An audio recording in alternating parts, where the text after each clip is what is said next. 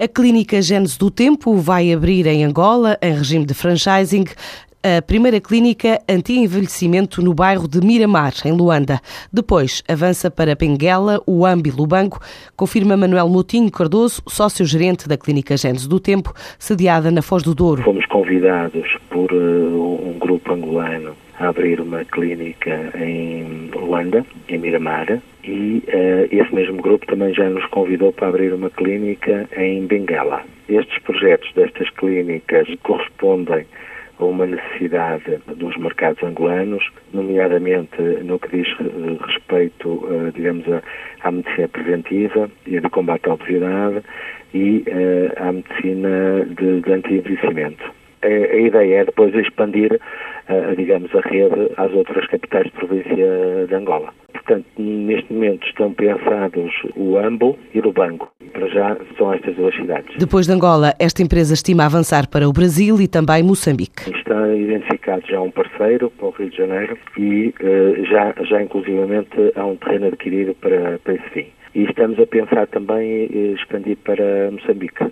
Uh, em Moçambique estamos ainda na fase de identificação do parceiro local. Neste momento estamos preocupados em nos focalizarmos em Angola, nestes dois eh, franchisados de Luanda e Benguela, e a seguir vamos, vamos abrir a clínica em, no Rio de Janeiro em 2015. A clínica Gênesis do Tempo, aberta há ano e meio, já cresceu 20%.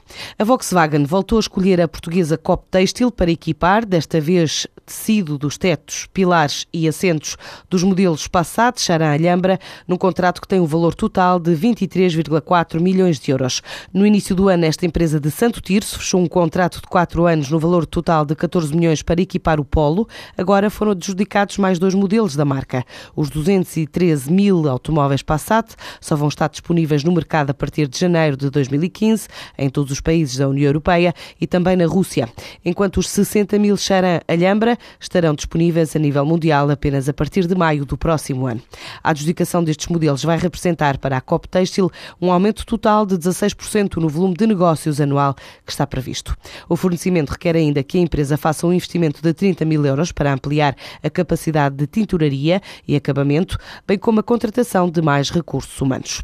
O portal Conhecer a Crise passa a partir de hoje a contar com informação sobre a atividade empresarial em território português, depois da parceria feita entre a Fundação Francisco Manuel dos Santos e a Informa DNB.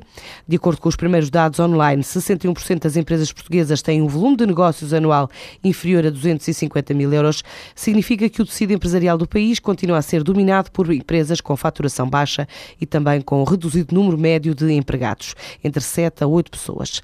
Apesar do número de empresas com atividade económica reduzida em 2012, o ano passado registrou-se um aumento do número de empresas criadas por cada dissolução. Nasceram mais duas novas companhias por cada dissolvida, o número mais elevado dos últimos cinco anos.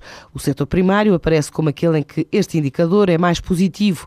Em média, por cada empresa que fechou, nasceram seis novas companhias.